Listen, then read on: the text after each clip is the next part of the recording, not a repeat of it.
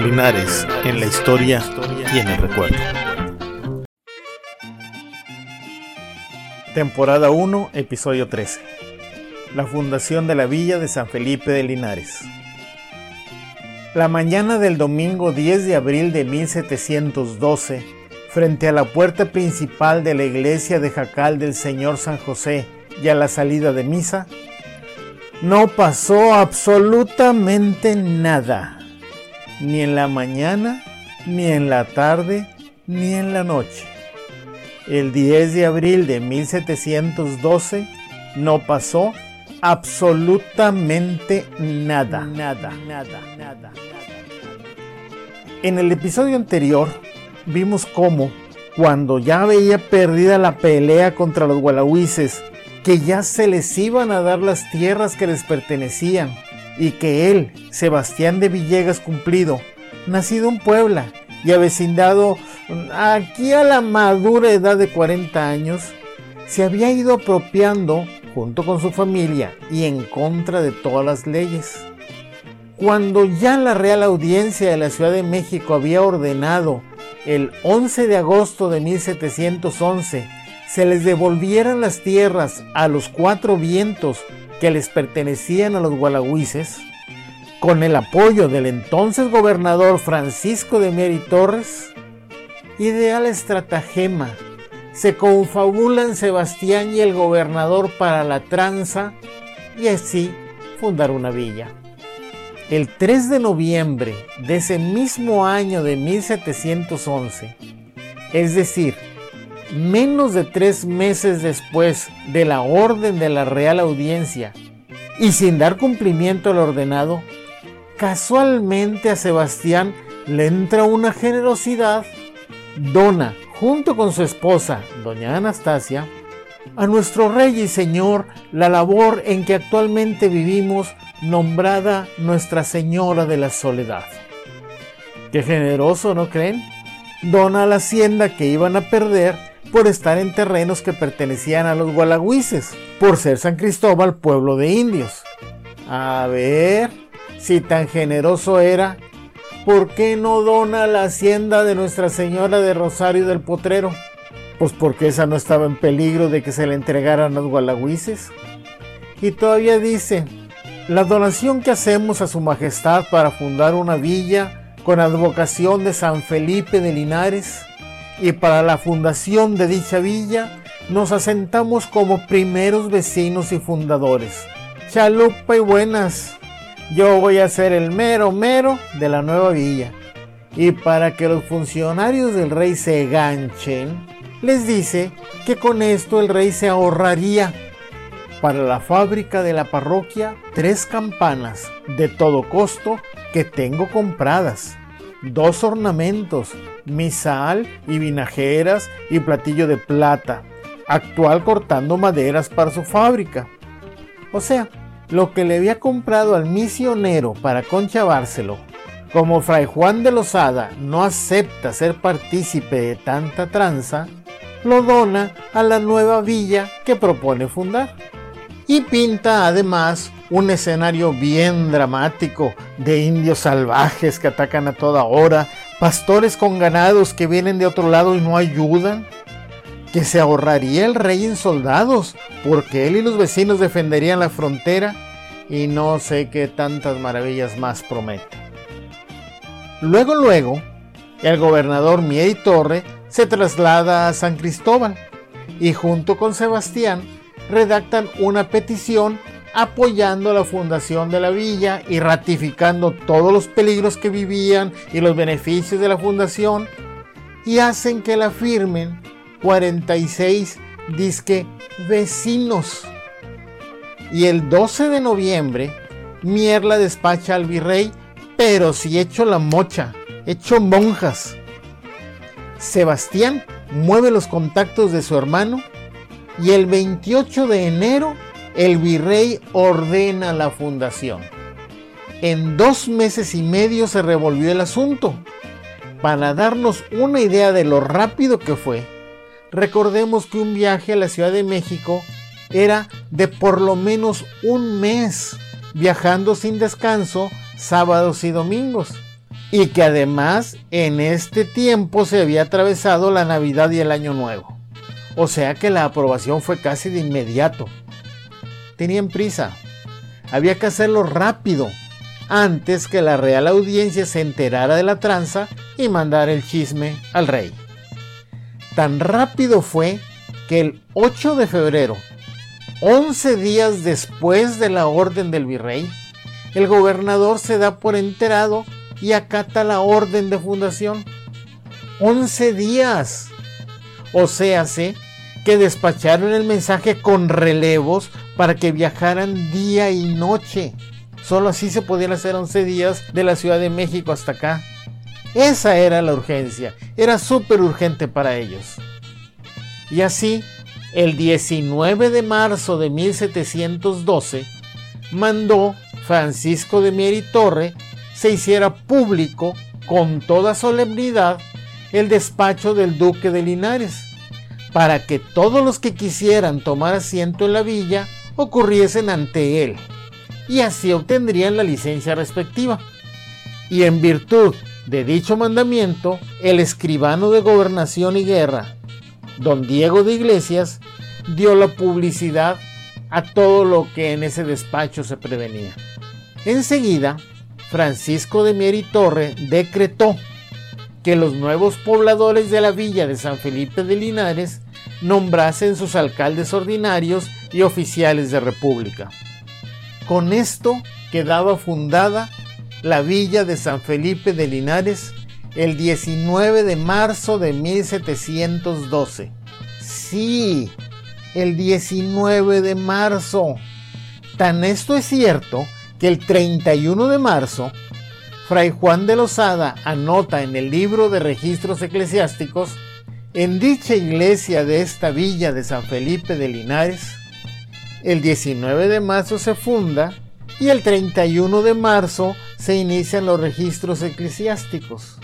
La fecha oficial, sí, oficial de fundación es el 19 de marzo de 1712 y quien realiza la fundación oficial es el gobernador Francisco de Mier y Torre acatando la orden del virrey en terrenos que pertenecían a la hacienda de Nuestra Señora de la Soledad. Ya hemos dicho que la casa de esa hacienda estaba donde hoy está la maguillada.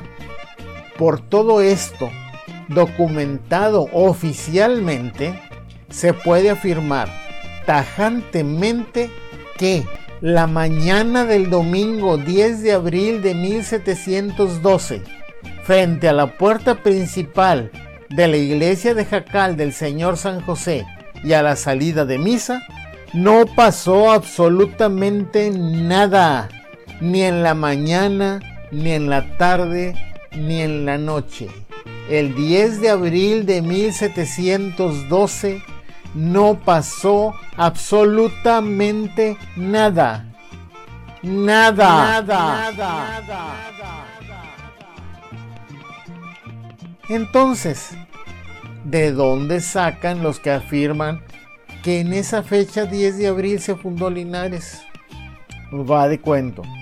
Cuando ya se acercaba 1962, el Cabildo de Linares decidió festejar los 250 años de la fundación y encarga para ello a quien habían nombrado en 1959 cronista ad honorem a Pablo Salce Redondo, personaje del que hablaremos posteriormente largo y tendido. Hay mucho que decir de él. Pero por ahora, solo nos baste decir que solo cursó hasta tercero de primaria y que su ascenso en la política fue servir a los terratenientes con panfletos o periodicuchos de tercera o cuarta categoría en la década de los 1920, sobre todo para calumniar y atacar a los agraristas revolucionarios. Y ese andar de lamebotas le sirvió para vivir de la política y medrar de ella hasta terminar de manera totalmente ilegal, robándoselo y aprovechándose de entrar al archivo municipal y vendió la historia de Linares. Ya hablaremos de eso largo y tendido en próximos episodios con las pruebas necesarias. Con todo el show que le hacen a ese señor, es importante señalar que no hizo ninguna publicación histórica, ni buena ni mala, de la fundación.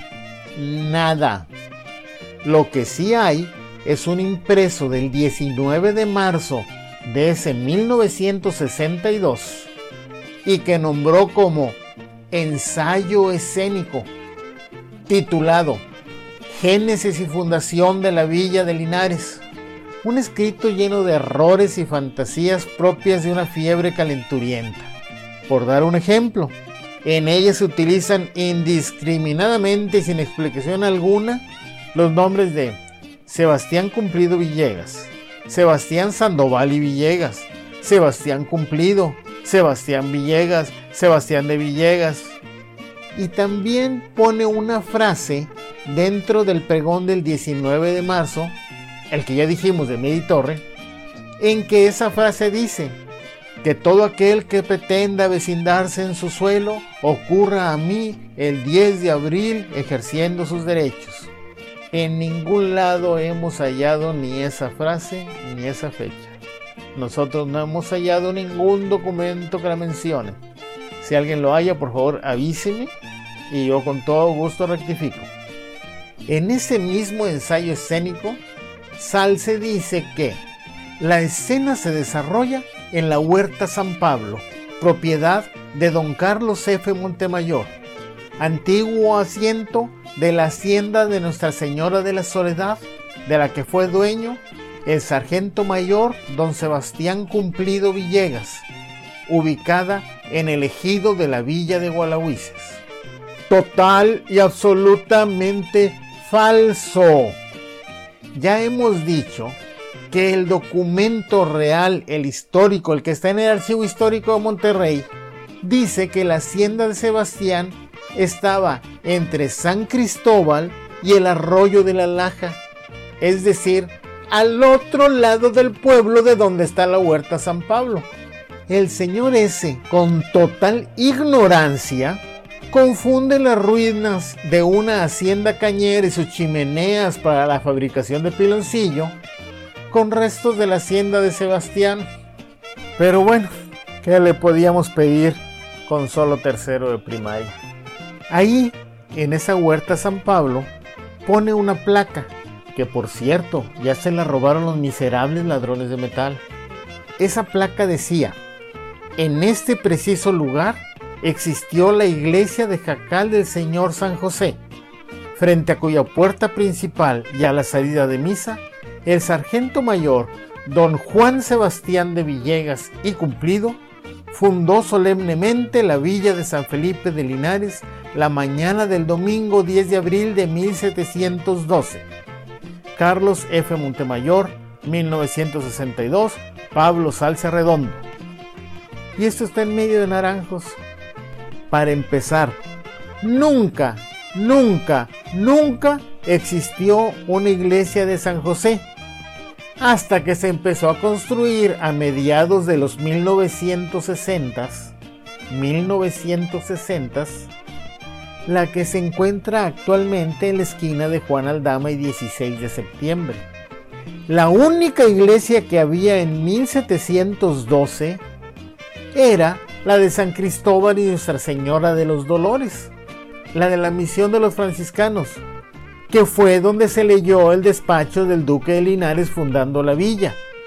Pero como ese acto fue el 19 de marzo, el politiquillo ese se inventó una iglesia de San José. Por cierto, ese 19 de marzo fue sábado, no domingo. Y además se inventa que Juan Sebastián, no sé de dónde rayos sacó el Juan, fue el que fundó la villa. Pues no, el acto oficial fue presidido por el gobernador, que fue al que le ordenó el virrey. Sebastián solo fue el primero en anotarse en la lista de quienes querían ser pobladores de la nueva villa. Y como ya vimos desde el inicio, pidió que él y su esposa fueran anotados como primeros vecinos y fundadores. En otros episodios tocaremos los múltiples errores que tiene ese tal ensayo escénico, que solo sirve para dos cosas, para nada y para que Jorge siga cobrando. Resumiendo, apurados porque la real audiencia les había dado garrote, Sebastián, con la complicidad del gobernador Mieri Torre, hacen en fast track los trámites de ley para fundar una villa y así evitar perder las tierras en manos de los gualahuises, a quienes pertenecía legalmente. Y así, el 19 de marzo de 1712, Francisco de Mieri Torre ejecuta las órdenes del virrey y funda la villa de San Felipe de Linares. Pero la historia estaba todavía muy lejos de terminar y faltaban muchas, muchas cosas de suceder. Agradecemos nos hayan acompañado en esta emisión. José Alberto Rodríguez Ramírez, Huelito Beto, los espera en el próximo programa de Linares en la historia y en el recuerdo.